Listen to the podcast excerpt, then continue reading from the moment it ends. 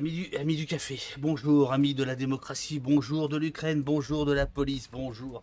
Comment allez-vous? Euh, Ça fait longtemps, oh là là, longtemps qu'on ne s'est pas parlé. J'ai essayé de retrouver mon studio, c'est un peu la panique. J'espère que le son est bon, on a fait des modifs. Comment allez-vous? Bonjour tout le monde, je, fais chauffer la salle. Bonjour Olivier, euh, nos invités sont, euh, sont là, ils sont ils sont dans les loges. Si on était à CNews, ben voilà ce qu'on dirait. ils sont dans les loges. Euh, un petit maquillage et puis, ils seront là dans, une petite minute. Le temps de vous saluer, de vous dire tous bonjour. Euh, de grâce, de, de grâce, dites-moi que tout marche bien, que le son marche bien.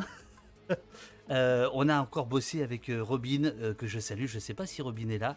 Euh, bonjour, euh, bonjour Robin, bonjour Olivier, bonjour euh, Jessie et bonjour Rial, les modérateurs, modératrices de d'Opost.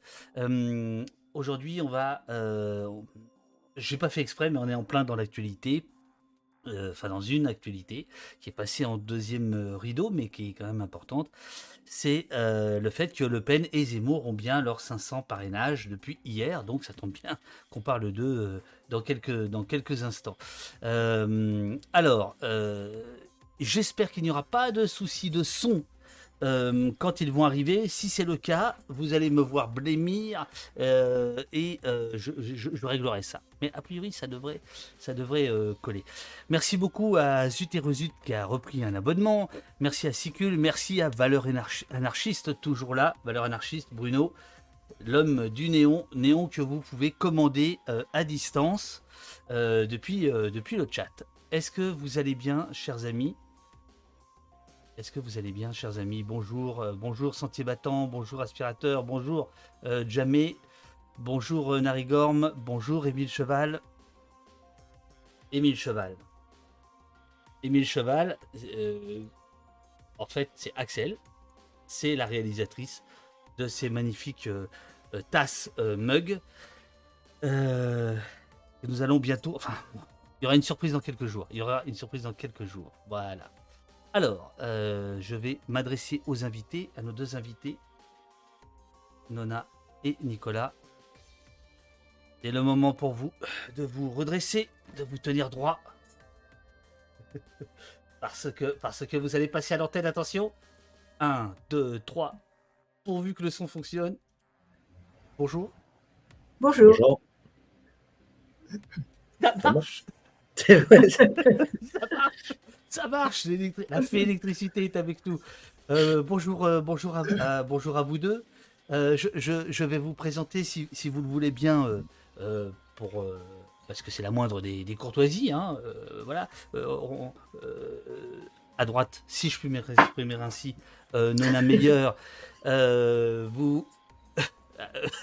Vous êtes, directrice, vous êtes directrice de recherche émérite au CNRS, rattachée au Centre d'études européennes et de politique comparée de Sciences Po, c'est bien ça?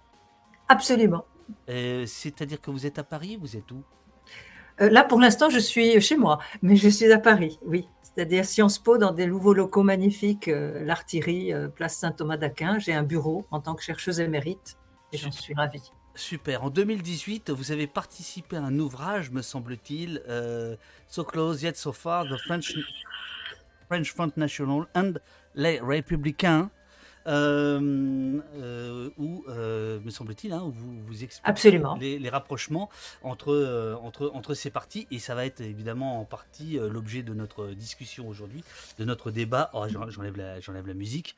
salut à toi, Dominica et euh, Nicolas, Nicolas Lebourg. Alors, Nicolas Lebourg, c'est un peu compliqué parce que vous êtes déjà euh, très défavorablement connu de nos services, puisque nous t'avons, bah, je te tutoie, depuis on se tutoie, on s'est connus, nous t'avons euh, auditionné en mai 2021, c'était la 25e émission, c'est-à-dire il y a très très très très longtemps de poste, en mai 2021, où tu venais présenter Violence politique en France de 1986 à nos jours, ouvrage euh, devenu de référence, euh, paru euh, bah là aussi presse Sciences Po. Hein. Sciences Po, c'est quand même un petit peu la mafia. Hein. et tu es chercheur au Centre d'études politiques de l'Europe latine, CEPEL, à l'Université de Montpellier. Et tu n'es pas à Paris. Tu es très très loin de Paris. Ah oui, je suis à Perpignan. J'étais à Paris hier et avant-hier parce que je travaillais sur un documentaire. Mais je Mhm. suis rentré dans mes pénates à Perpignan, euh, ville bien connue pour sa mairie dorénavant, ou son festival Visa Mhm. pour l'image, euh, pour ceux qui s'intéressent à l'information. Absolument. Et c'est vrai que euh, souvent, euh, dans tes travaux, euh, tu glisses Perpignan. hein, tu, tu, Toujours. tu- tu- tu- la carte électorale de Perpignan, on la connaît par cœur grâce à toi. On sait, on sait qui fait quoi.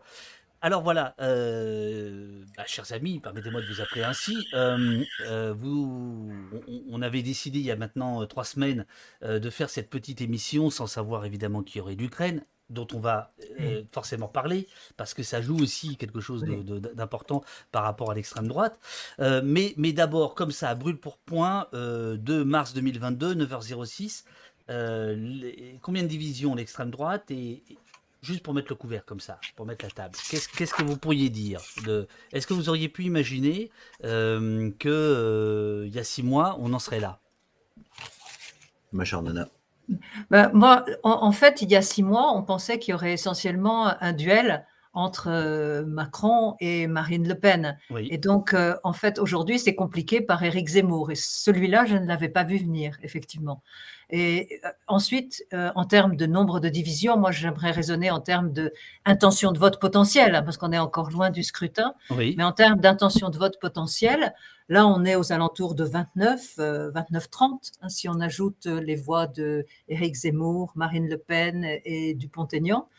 Euh, c'est beaucoup, c'est beaucoup pour un premier tour, même s'il faut faire très attention avec les intentions de vote euh, déclarées dans les sondages un peu avant l'élection. Et surtout, c'est euh, presque autant que Marine Le Pen lors de son second tour à l'élection présidentielle de 2017, qui avait récolté presque 34% des suffrages exprimés. Donc c'est un niveau historiquement fort pour un premier tour, pour des candidats que tout le monde situe à l'extrême droite, tout au bout à droite du champ politique. Ah, vous dites tout le monde, pas euh, eux-mêmes, non? Ah, je- pardon.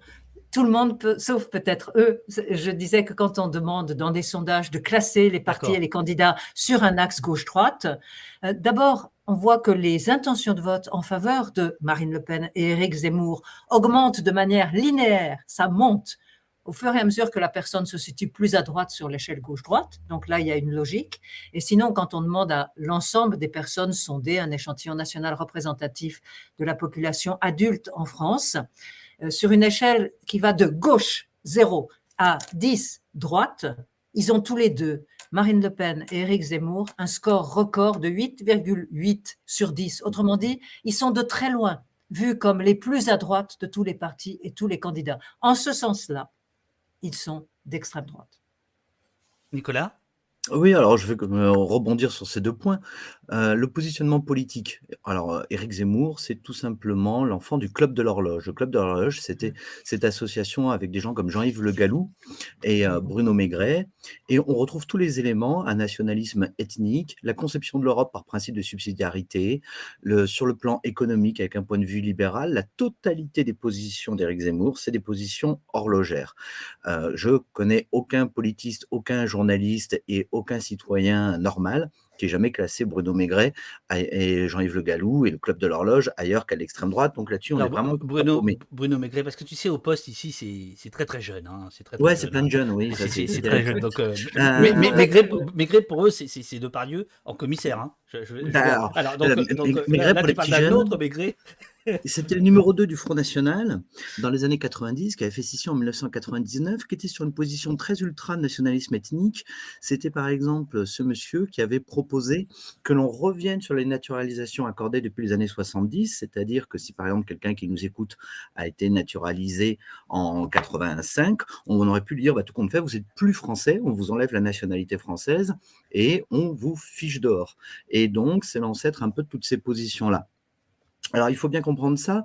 Deux autres points. Est-ce que la clientèle sociale, c'est ce qui est intéressant, et le socle idéologique? Socle idéologique parce que ça va nous ramener à l'autre actualité.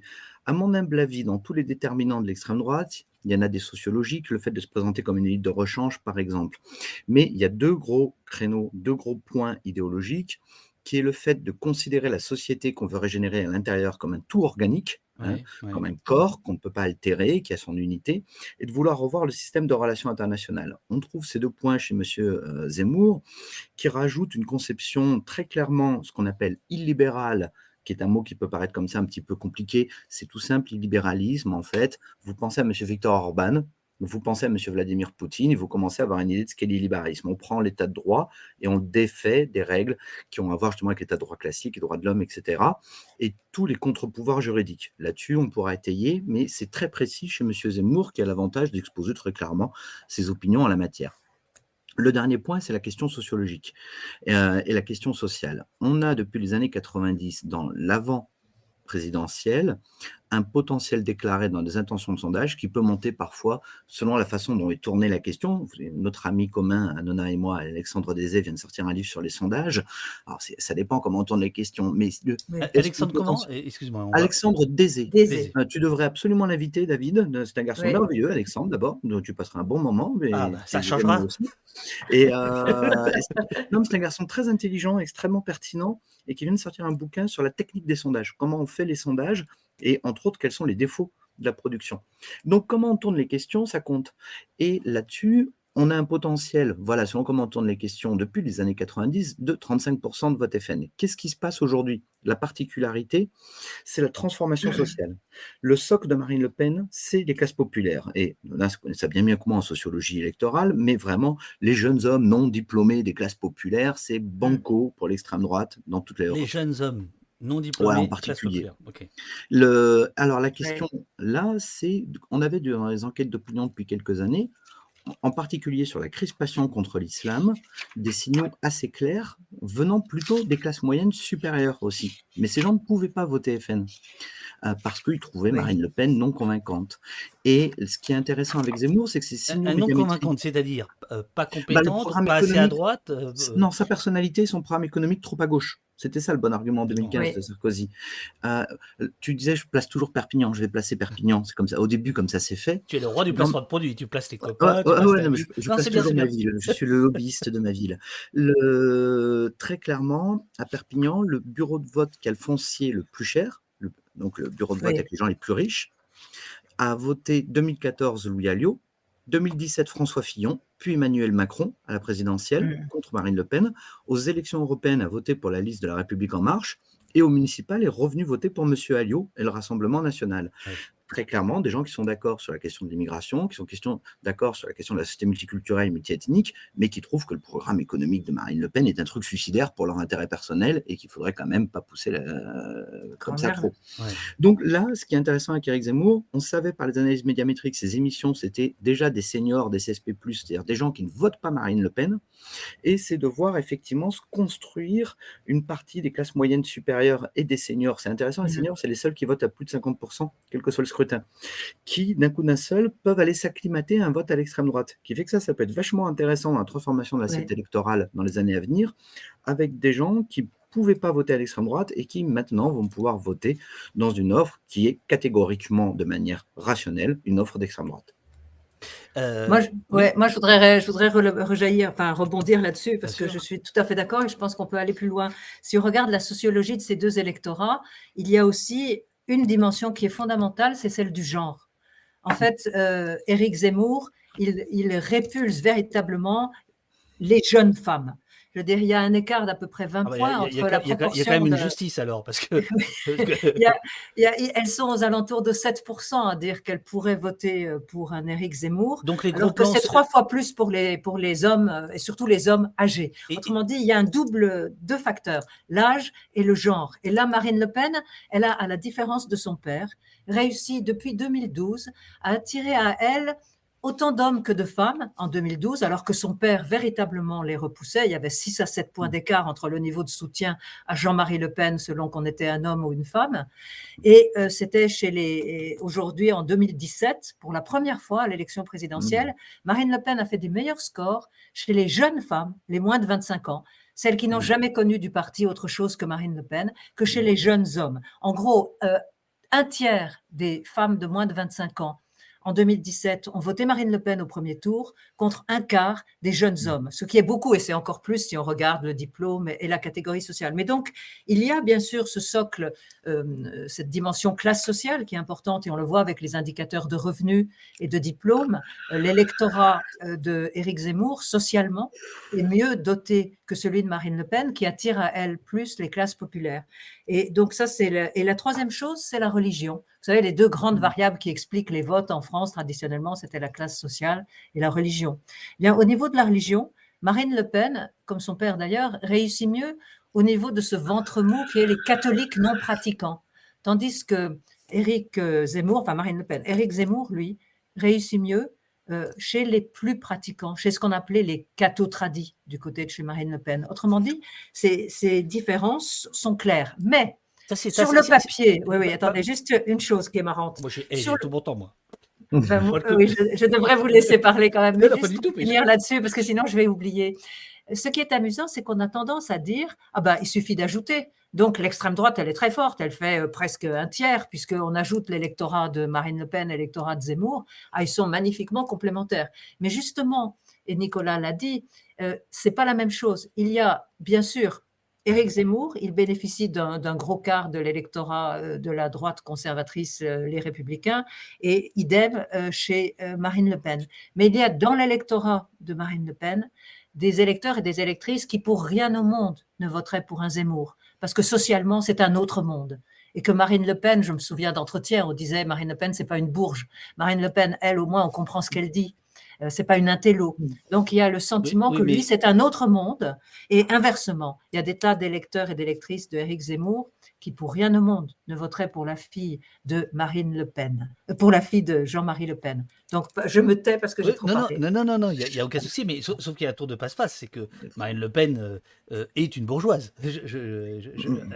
elle est née avec quasiment une cuillère en argent dans la bouche quand même. Enfin, je veux dire. Elle n'a pas le. elle n'a pas cette image-là, mais. Elle n'a pas cette image, elle n'a pas cette manière de parler, elle n'a pas cette manière de s'habiller. Tous ces messages implicites, inconscients, font qu'elle ne passe pas pour une bourge, comme le disent les personnes qu'on a interrogées. Je me souviens avec euh, Céline Braconnier, on a interrogé des personnes très précaires euh, qui, vivaient grâce à l'aide sociale, qui s'intéressent beaucoup plus à la politique qu'on ne croit, mais simplement ne, vont pas voter ou ne sont pas inscrites depuis longtemps.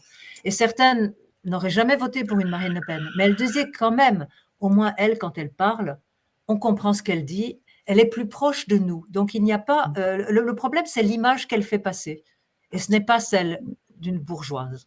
Ouais, et alors je peux rebondir si tu veux bien, parce que le, pour, pour donner une idée, il faut bien voir d'abord sur ce que dit Nona, il y a un truc qui est important. Je disais, les seniors, ça vote plus, les femmes aussi, ça vote plus. C'est important dans cette question. À la dernière présidentielle, Nona me corrige si je dis une bêtise, c'est 3,7 points de plus de vote chez les femmes que chez les hommes. Donc c'est important d'avoir un vote plus féminin. Déclaré, hein, en tout cas, Et l'autre point sur ce que tu dis, David, il faut bien voir, moi j'ai souvenir d'un meeting de Marine Le Pen en 2012, qui était dans une zone, alors donc je fais régulièrement des meetings de Marine Le Pen parce que ça m'amuse, si j'ose dire, le, Chacun ses plaisirs. Dans une zone vraiment très, très, très pauvre, euh, très très très euh, populaire, mmh alors plus que populaire, et le, le, le Pen prolétariat, c'était le public, vraiment très clairement.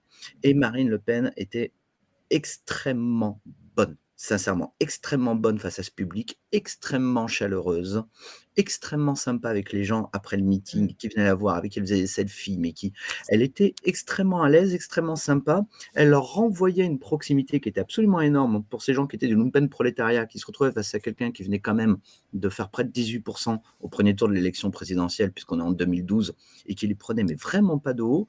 Et je l'avais même trouvé beaucoup plus à l'aise que quand elle est face à des journalistes, à des gens, mmh. effectivement, des classes, euh, des, classes supérieures, par exemple. Donc, le, elle a une fibre populaire. C'est ce que tu dis est vrai, bien évidemment, sur ses origines économiques et sociales, mais elle a une vraie fibre populaire, une vraie capacité à être à l'aise avec ces publics-là et qu'ils et ressentent. Et ça, ça compte aussi, vraiment. Il y a un truc humain qui se joue là, moi, qui m'avait vraiment marqué. J'étais resté très longtemps assis sur ma petite chaise à la regarder tourner entre les gens, et c'était vraiment marquant. Alors, il y, a, un certain nombre de questions du chat. Je ne sais pas si vous arrivez à lire le chat, mais si vous non, c'est trop loin. C'est tout petit, petit, petit. Je, vais essayer de vous l'agrandir si, c'est possible. Il y, a des, questions, notamment sur les, sondages, parce que vous avez parlé de ça au début. Ah mais euh, moi, j'ai pensé à deux petites choses quand même. Alors, d'abord, non, il y a quelqu'un qui, euh, je crois que c'est Aspirateur, qui, qui rappelle euh, Marion Maréchal Le Pen est une jeune femme. Or, Marine Le Pen, hier soir, je ne sais pas si vous l'avez écouté sur BFM, a annoncé que Marion Maréchal Le Pen rallier, euh, pas rallier, mais rallier euh, Zemmour. Elle l'a dit. Elle a mhm. dit c'est une question de jour. Elle va le rallier. Est-ce que ça, c'est un tour de passe-passe de la part de Zemmour, justement, de s'attirer euh, les, la gente féminine, jeune féminine? Est-ce que, par exemple, sur les podiums, puisque nous, on suit on a, on a les mêmes plaisirs, Nicolas. Nous, on suit donc, mais à distance, les, meetings, on, voit bien que il y a pas mal de jeunes filles qui entourent Zemmour euh, sur le podium au moment de la fin des, meetings, histoire d'essayer justement de peut-être de s'attirer euh, cette euh, frange-là de, la population. Est-ce que vous pensez que ça pourrait changer quelque chose?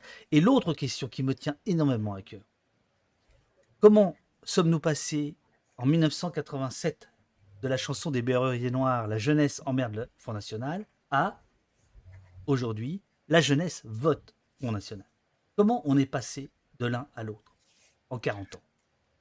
Puis-je répondre sur le dernier? Parce que franchement, ça ne veut rien dire, la jeunesse. Il y a des milliers de clivages à travers les jeunes. ça, va sur quel eh, jeune. Oh, ça va sur Spo. Hein. non, non, mais les jeunes, euh, ça dépend où vous êtes né, où vous habitez, quel diplôme vous avez. C'est non, mais bien sûr, des mondes très différents. Non, mais disons que dans les années 80, l'électorat, sauf erreur de ma part, du Front National, euh, était, était moins jeune euh, on était beaucoup plus du côté des nostalgiques de l'Algérie française, des trucs comme ça. C'était quand même. Euh, ça, n'attirait pas la jeunesse. Aujourd'hui, euh, c'est des chiffres que vous avez donnés en début d'émission. Non, ce, que je veux dire là, on parlait de la différence entre Zemmour et Marine Le Pen. Mais quand on regarde l'âge, c'est pas un des facteurs qui explique le mieux. Ça change selon les élections. Il y a des moments où ce sont des jeunes. Hein, dans les années milieu des années 90, vous aviez des jeunes justement parce que les jeunes, ils sont un peu comme le miroir grossissant de la population. Ils reflètent en gros les tendances qui traversent la société à un moment. Il n'y a pas un vote jeune. Hein. Il n'y a pas les, on n'est pas, c'est pas parce qu'on est jeune qu'on vote systématiquement à gauche, ni systématiquement à l'extrême droite. Ça dépend des moments. Par exemple, en 2002, où il y avait eu euh, la thématique de la sécurité était prédominante avant l'élection présidentielle, où on avait vu l'image d'un vieux monsieur euh, tabassé par des jeunes papivoises. Là, c'était les seniors qui avaient plus voté pour euh, Le Pen. Mais là, en ce moment, ceux qui votent le plus pour Marine Le Pen, c'est pas les plus jeunes, c'est ceux qui sont dans les tranches actives, entre 18 et 35 ans. Et ce sont surtout des jeunes non diplômés ou des jeunes qui ont un petits diplômes techniques et pour qui c'est no future, qui ont le sentiment que et qui ont du ressentiment contre les intellos, contre ceux qui peuvent poursuivre des études et qui ont le sentiment que eux ils sont un peu les laissés pour compte. Donc c'est pas n'importe quel jeune, ça sera plus des jeunes hommes, ça sera plus des jeunes hommes non diplômés comme on l'a dit au début et puis ça dépend de l'élection et des enjeux du moment. Euh, question sur les sondages de foi jaune. Ah euh, est-ce que le vote caché, entre guillemets, non assumé par les sondés pour l'extrême droite, est toujours aussi pertinent en 2022 Là, je peux répondre juste. Aujourd'hui, on a des sondages pour aller plus vite et parce que ça coûte moins cher. On a ce qu'on appelle des sondages en ligne sur Access Panel. Pour gagner du temps, les gros instituts de sondage ont une espèce de réservoir potentiel de personnes qui acceptent de répondre à plusieurs sondages pendant l'année, ne sont fidélisés par des bons ou des petites choses, mais vous avez d'une certaine manière une professionnalisation des gens qui font systématiquement des réponses aux sondages. il y avait eu un magnifique article de Luc Brenner dans le de Monde. Luc Brenner dans le Monde. Où il expliquait que euh, voilà, il avait répondu à des, dizaines de sondages. Il était sous différentes identités, euh, se, créant différents profils et que ça marchait très bien, qu'il n'y avait aucune vérification euh, le, concernant. si, il y a des vérifications en même temps d'habitude, hein, mais il est passé entre les mailles. Mais les, les, instituts les plus sérieux font des vérifs. Mais c'est vrai que plein de gens peuvent passer entre les mailles. Le résultat, c'est que vous avez un échantillon de personnes déjà qui sont capables de répondre à des questions de sondage en ligne. C'est pas n'importe qui. Donc c'est pas un échantillon représentatif de la France dans sa profondeur et dans sa diversité. Et nous on a beaucoup travaillé sur pour comparer les échantillons des sondages en ligne et des sondages en face à face pour la Commission nationale consultative des droits de l'homme où tous les ans on fait un sondage sur le racisme.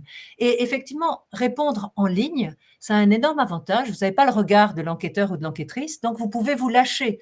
Et donc d'une certaine manière, il y a moins de vote caché quand vous avez un sondage en ligne, parce que vous pouvez, personne ne va vous censurer. Donc, on peut se lâcher. Donc, je dirais qu'il y a nettement moins de votes cachés que quand vous devez répondre face à face à un enquêteur ou à une enquêtrice. En revanche, vous avez des échantillons qui sous-représentent les personnes qui sont pas à l'aise avec Internet. La fracture numérique, ça existe, en particulier du côté des personnes âgées ou des milieux populaires. Vous avez des personnes, on l'a constaté dans les sondages de la CNCDH, qui sont moins souvent issues de la diversité, des personnes qui sont moins politisées. Donc tout ça nous amène à prendre avec précaution les intentions de vote déclarées dans les sondages en ligne. Mais pour ce qui est du vote caché, non. Leur avantage serait justement que les gens se lâchent. Du coup, dans nos enquêtes en ligne pour la CNCDH, on a sur les questions qui touchent à l'islam et à l'immigration des écarts de quelquefois 20 points sur les réponses, euh, dans le sens de plus d'intolérance déclarée, alors que du côté de l'échantillon en face à face, on est soit plus tolérant, soit on ne répond pas. on a quel, sens ça a de, discuter entre nous? C'est fort agréable, mais sur des sondages dont finalement euh, on sait tous qu'ils ne sont pas pertinents. D'abord, il faut en voir beaucoup même s'ils, ont des biais, je veux dire, tous les sondages ont des biais, y compris le sondage en face à face, on a constaté que les gens qui acceptent d'ouvrir la porte à un enquêteur ou à une enquêtrice, ils ont un biais. Ce sont des gens qui sont plus à gauche, qui font plus confiance à l'humanité pour ouvrir sa porte. Donc, il y a d'autres biais. Hein. Chaque sondage a ses biais. Je dirais que quand on veut comprendre ce qui se passe sur le plan électoral, on multiplie les approches. On fait des entretiens de groupe, on fait des sondages en face à face, on fait des sondages en ligne, on fait, feu de tout bois. Ce qui me frappe quand même, avec toutes leurs euh, limites, c'est que ces sondages sur Access Panel nous offrent des tendances. Pour l'instant, euh, ils nous montrent par exemple que Macron arrive en tête. Hein. Mais comme tous les sondages, et que derrière, pour l'instant, se tenait jusqu'à peu dans un mouchoir de poche Marine Le Pen, Eric Valérie Pécresse, maintenant on voit se détacher un peu Marine Le Pen. Tout ça peut encore changer dix fois, Sinon, les sondages qui sont en face à face ou qui sont en ligne, ils ont la même limite. Ils photographient à un moment T du temps. Tellement de choses peuvent se passer d'ici le vote hein, que c'est à prendre, mais avec des pincettes. Nicolas, sur la, question du, vote caché ou des sondages? Ouais, je vais essayer de rebondir sur tout ça vite fait pour être synthétique. Sur les sondages, quand même, pour, pour dire aux gens qui t'écoutent, il y, en a qui sont quand même euh, aussi, qui, offrent plus d'intérêt méthodologique que d'autres. Le sondage du ouais. sur 16 000 personnes, ça fait quand même un sacré échantillon, 16 000 personnes. Le système du rolling qui consiste à renouveler tous les jours une partie de l'échantillon est quand même aussi un système qui n'est pas inintéressant. Et il faut regarder dans les sondages. Le problème avec les sondages parfois, c'est que on ne retient qu'une question. Je vais prendre un exemple très simple, très évident pour euh, les gens qui nous écoutent. Le premier sondage qui place M. Zemmour au-dessus de 10%, euh, fait par l'Institut Harris à l'automne. J'ai rien contre ce sondage, ni contre cet institut, je m'en fous complètement. Euh, mais ce qu'on retient à ce moment-là, c'est mon Dieu Zemmour.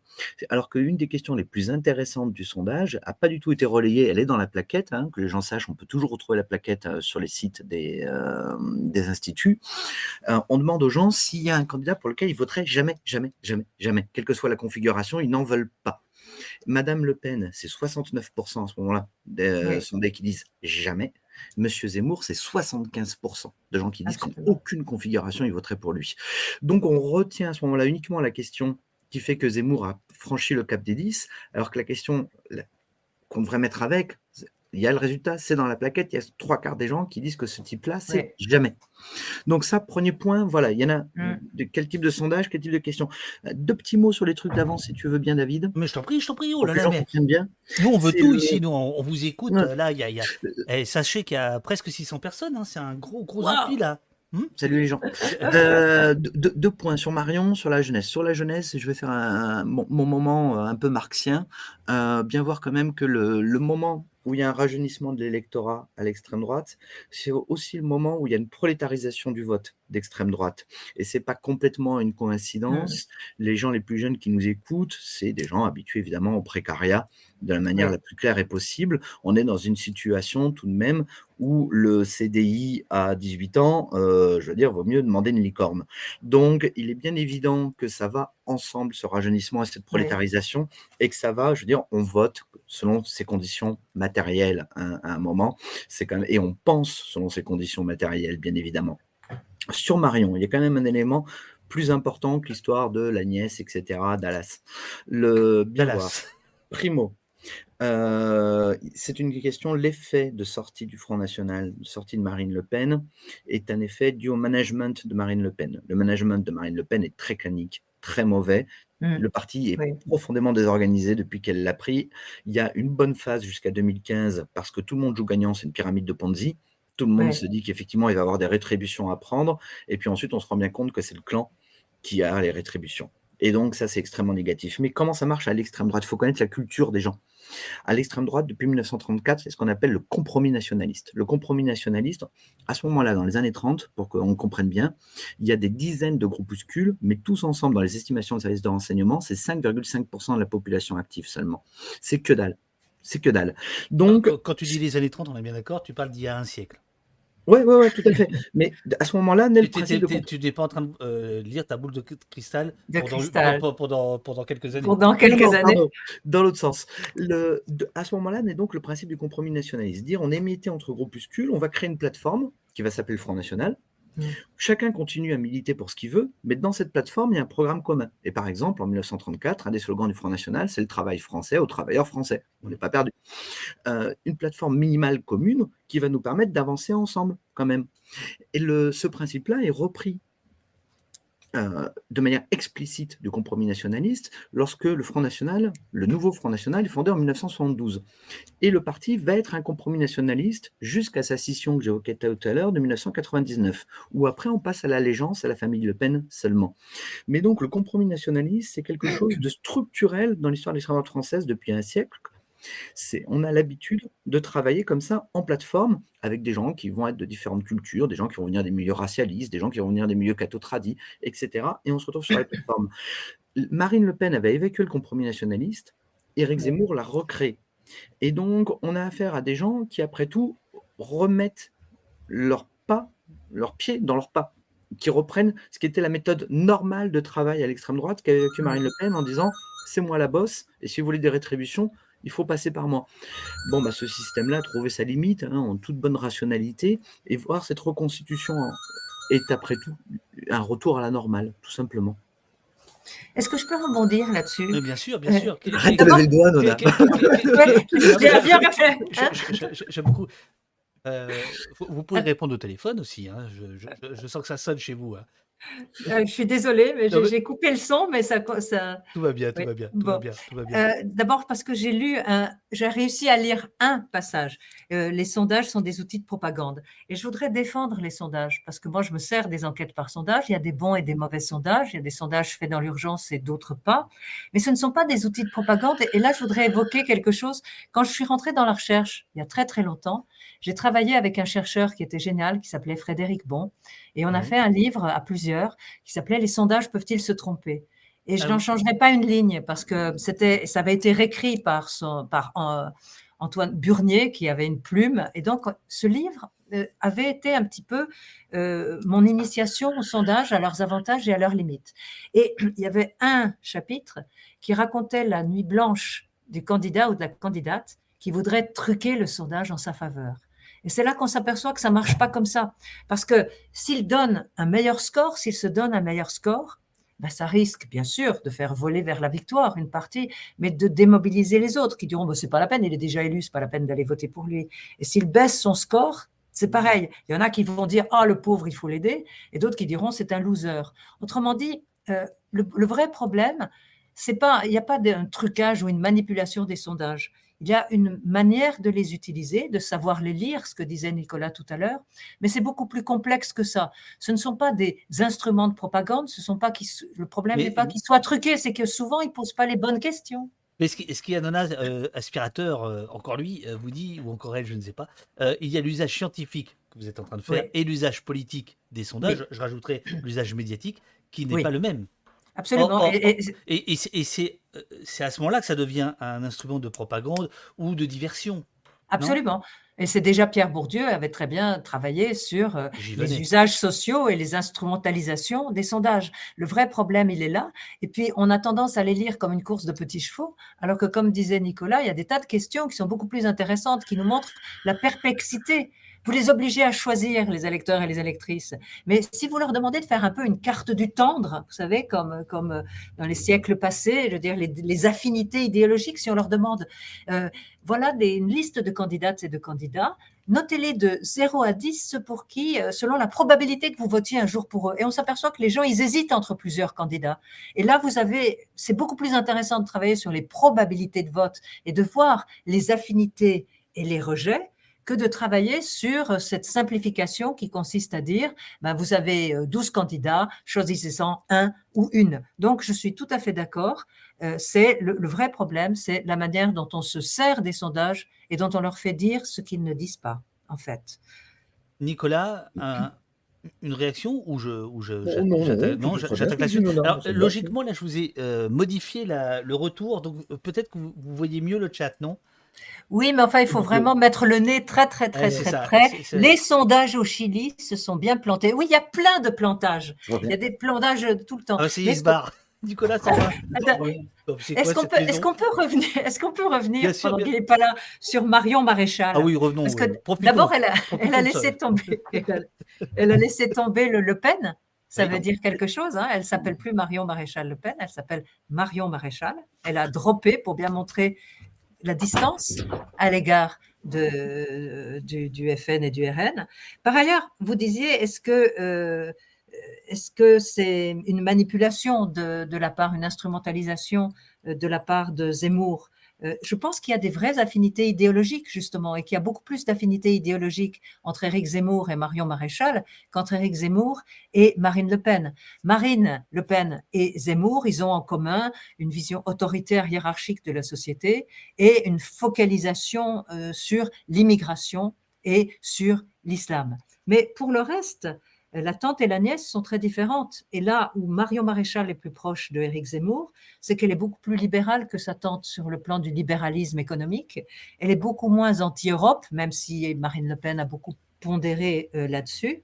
Et surtout, elle est beaucoup plus conservatrice sur le plan des valeurs morales, beaucoup plus que Marine Le Pen. Elle est plus sur une ligne, euh, la, la manif pour tous, que Marine Le Pen n'a pas défilé tandis que Marion Maréchal est sur une ligne beaucoup plus conservatrice sur le plan moral, qui est celle que défend Éric Zemmour. Donc, au-delà de l'usage politique qu'il peut faire d'un soutien de Marion Maréchal, il y a une véritable affinité idéologique et bien sûr, ils ont la même vision, tu viens de le dire Nicolas, d'un rassemblement de toutes les mmh. droites, alors que Marine Le Pen, elle est plutôt sur la ligne ni gauche ni droite. Oui, Là-dessus, il faut bien voir dans les eurodéputés qui ont rejoint Éric Zemmour, donc les députés du Rassemblement national au Parlement européen, ils avaient fait un rapport sur la question de l'euro, dont chacun sait que mmh. c'était ce qui avait tué le Front National aux élections locales de 2015 au second tour et que ça a beaucoup compté pour la présidentielle. Euh, chacun sait, chacun sait comme, comme vous y allez, euh, cher ami. Euh, non, mais, il, faut, il, faut, quand même rappeler.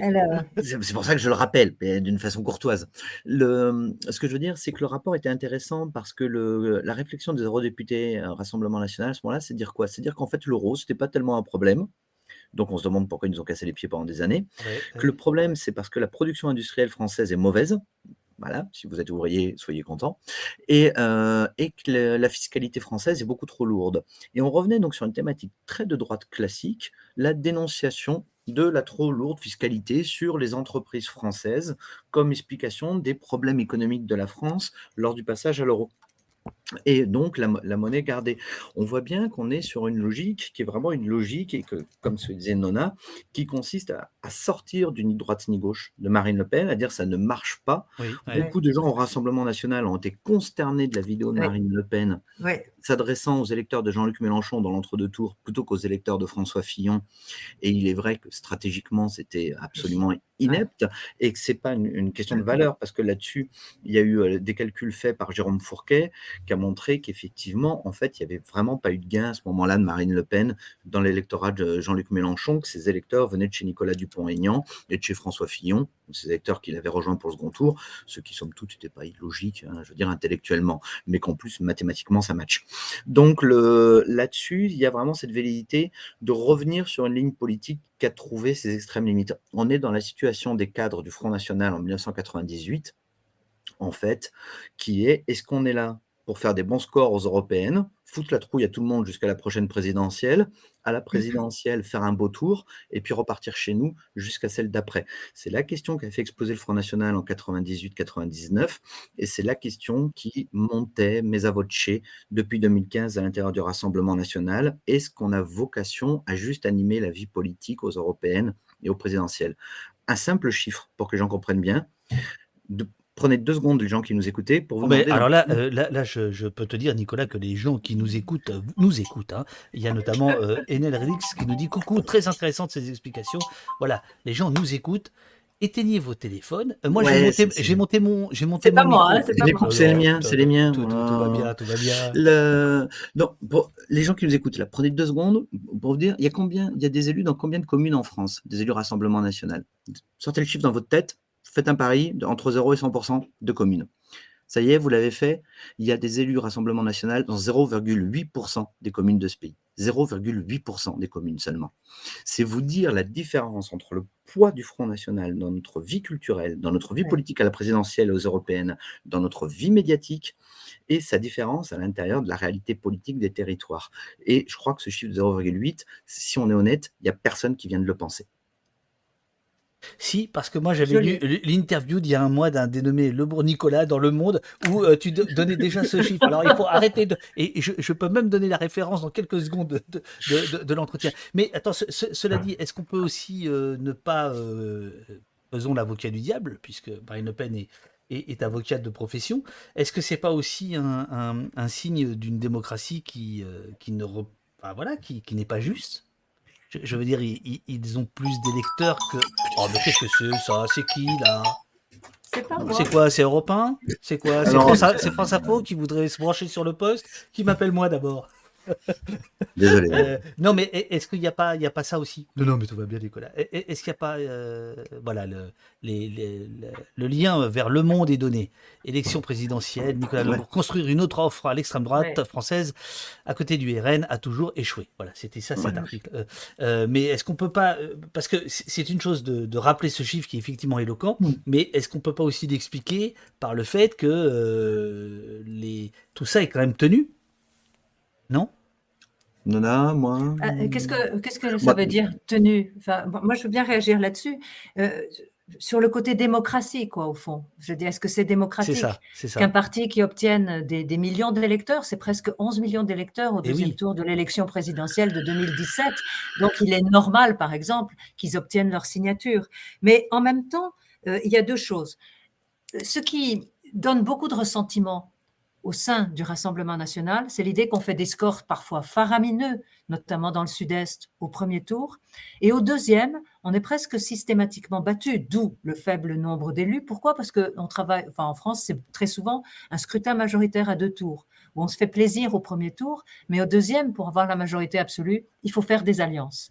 Et le Rassemblement national est encore perçu comme un parti pas tout à fait comme les autres, un parti avec lequel on ne s'allie pas. Donc c'est pas simplement un, problème, un empêchement démocratique. Oui, un mode de scrutin proportionnel les favoriserait, mais derrière, c'est ce qu'on avait vu en 86, hein, je crois. Absolument, ils avaient euh, avec ils avaient ils avaient 35 députés à ce moment-là. ça a été euh, le record absolu.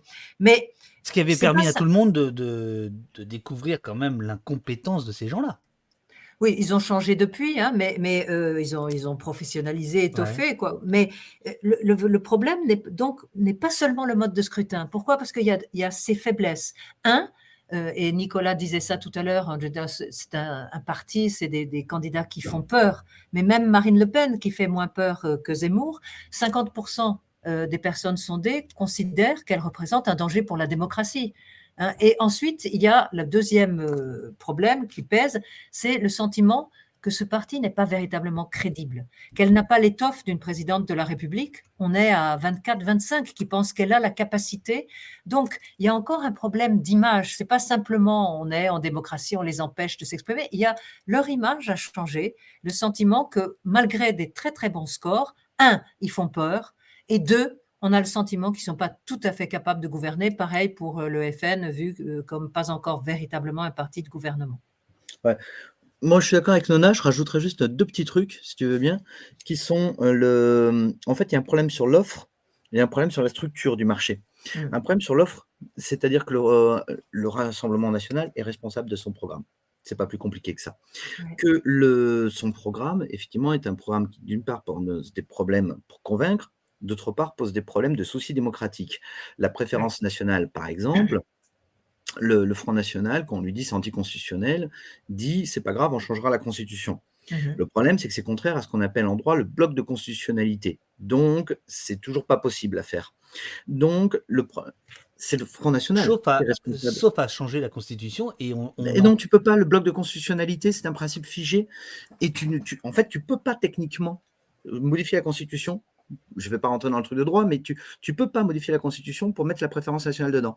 Alors, quand tu dis ça à des militants du Front National, ils te disent que c'est antidémocratique, mais en fait, euh, non, c'est un, la, démocratie, c'est un état de droit, et il y a des règles préfixées qui ne sont pas toutes euh, bougeables. C'est comme quand Éric Zemmour explique qu'il se ficherait de l'avis du Conseil constitutionnel pour aller vers un donc, libéral. Quand, il dit ça, il ne peut pas l'appliquer. Ah non, tu peux pas. Techniquement, tu peux pas faire la préférence nationale. C'est juste pas possible juridiquement. Non, mais quand il dit il faudra, changer la Constitution, mais il, faudrait qu'on abandonne le principe du bloc de constitutionnalité qui fixe le fait que, par exemple, le préambule de la 4 République est fixé dans les règles de droit et que donc il ne peut pas y avoir de discrimination, etc.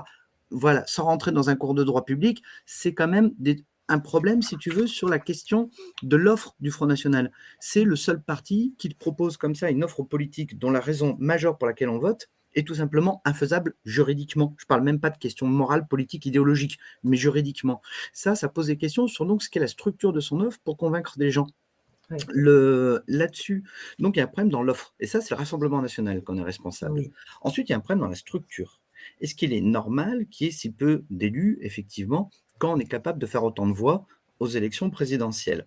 Alors, outre le fait qu'il faut savoir découpler les élections, il y a bien évidemment le fait qu'il faut savoir intégrer une plus grande proportionnalité du vote. Alors, je vais te dire en deux secondes, ça passe pas forcément par l'Assemblée nationale. Moi, j'ai toujours défendu le fait que le Sénat, tout simplement, le vote indirect, le fait que ce soit les mmh. maires, les conseillers municipaux, etc., qui ont voté pour le sénatorial, c'était anormal, qu'il fallait passer au suffrage universel direct, à la proportionnelle. Ça fait pas d'instabilité, puisque dans la navette parlementaire, quand il y a un désaccord entre le Sénat et l'Assemblée nationale, c'est l'Assemblée nationale qui gagne. Qui fait que tu auras des sénateurs lutte ouvrière, tu auras des sénateurs du nouveau parti anticapitaliste, et tu auras des sénateurs de Le Pen et Zemmour. Mais que les gens seraient donc intégrés. Ce que demandent les gens, c'est qu'ils soient intégrés à la représentation politique, et là-dessus, effectivement, il est quand même difficile de leur donner tort. Donc, deux problèmes différents. Euh, le, chat réagit sur la question de la Constitution. Après, on reviendra sur euh, Le Pen, Zemmour, etc. Euh, il y a notamment Olorène qui vous demande est-ce que c'est possible en changeant complètement de Constitution et donc de République Et il y a Offramp qui demande changer la Constitution ne peut se faire qu'avec un référendum ou est-ce une idée reçue? Alors, euh, je ne suis pas juriste d'abord, hein, attention, je réponds avec une parfaite modestie, c'est de la culture euh, G. Ah, c'est marrant ce terme de modestie et d'humilité là, qui t'apparaît depuis un an ou deux dans le. C'est chiant Non, non, non, tu réponds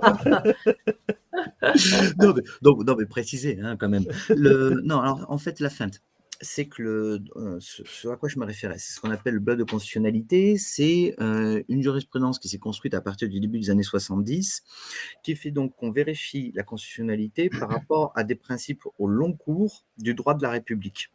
Là-dedans, par exemple, imaginons que demain on ait un débat pour faire quelque chose qui soit contraire à la Déclaration des droits de l'homme. Eh bien, on pourrait, il y a des gens qui vous diraient il suffit de réviser la Constitution et on pourra. Non, parce qu'elle a ce principe supra-juridique, si vous voulez, de ce qu'on appelle le bloc de constitutionnalité. Ces principes-là ont été durcis, ceci il faut bien voir sur ces questions de supra. Euh, mmh supra-droit, euh, c'est par des décisions récentes du Conseil constitutionnel qu'ont inventé le principe d'identité euh, constitutionnelle de la France.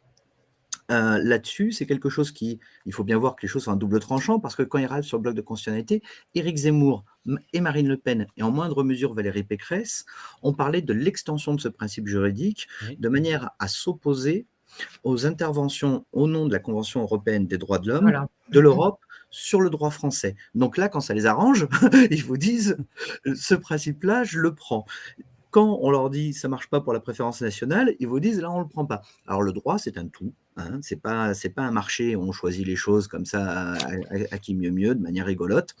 Eux ils le prennent donc sur ces questions là, sur les questions de rapport entre l'Europe et la nation, mais à l'intérieur de la nation elle-même, il y a un fonctionnement. Alors voilà, j'ai un peu simplifié à très gros traits, mais j'espère que c'est clair comme ça à peu près. Ça l'est, ça l'est, absolument. alors, alors des, des, questions euh, plus, plus générales euh, concernant notamment le, notre réaction. Euh, Veuve Chico, comment expliquer l'apathie après la présidentielle de 2017 avec une Marine Le Pen à 40% en 2002, nous étions beaucoup, beaucoup, beaucoup, beaucoup plus nombreux. Euh, donc cette question-là de l'apathie ou de, euh, moi j'avais noté une question, est-ce que est-ce qu'on est dans un phénomène d'accoutumance, d'habitude, et qu'on laisse complètement l'extrême droite dérouler son truc sans, sans qu'il n'y ait plus aucun problème? Comment vous expliquez ça? Et est-ce que je me trompe? Hein, vas-y, ou sinon j'y vais. j'y vais. Le... ils sont, bien, Quel numéro On est très poli. Hein. Ah oui, ah oui, on est des gens courtois. Quoi. Le... Je crois que c'est quand même lié très, très largement aux questions de mobilisation de la gauche à l'état de la gauche, tout simplement. En 2002, soyons honnêtes, le 1er mai 2002, c'est pas l'électorat de droite qui manifeste contre la présence de Jean-Marie Le Pen au second tour. Et euh, la gauche est dans un état sur lequel je crois que j'ai pas besoin de faire un dessin à qui que ce soit. Hein. Euh, en plus, je suis pas médecin légiste, donc ça serait pas facile pour dessiner. vous êtes quoi Vous n'êtes pas médecin légiste, vous n'êtes pas juré, vous êtes quoi euh? Mais donc, je, crois que c'est profondément relié. C'est l'état, c'est l'état du bloc de gauche. C'est aussi le fait que tout de même on est arrivé à un moment où la question du front républicain pose problème à tout le monde, dans le sens où euh, ça n'est pas possible que ce soit à chaque fois un viatique. Alors pour te faire plaisir David et de montrer que tes prophéties fonctionnent, c'était très clair sur la victoire. Mais quoi mais, mes, prophéties? Ouais. Euh, tu sais que je parlais toujours, je passais toujours Perpignan. C'est très clair en 2020 où le maire sortant de droite qui avait déjà bénéficié d'un front républicain en 2014, qui va en rebénéficier, cette fois père, mais où il n'a rien fait pendant les cinq années pour dire aux électeurs de gauche euh, qu'ils avaient eu raison de voter pour lui, de faire front républicain, et qui considèrent que c'est leur devoir et que c'est une automaticité. Ça ne marche pas, il faut un programme quand on va devant les électeurs. On ne peut pas exiger qu'ils votent pour vous et la seconde fois, effectivement, ils ne font, les électeurs de gauche ne font plus front républicain, laissent passer l'extrême droite en considérant que, après tout, le compte n'y était pas. Ça, c'est quand même une leçon qui est une leçon à portée nationale très très claire. On ne peut pas euh, épuiser la démocratie dans ses choix en disant systématiquement, très simplement, c'est moi ou l'extrême droite. Et qu'il y ait un épuisement autour de ça mmh. est tout à fait intelligible de la part de l'électorat.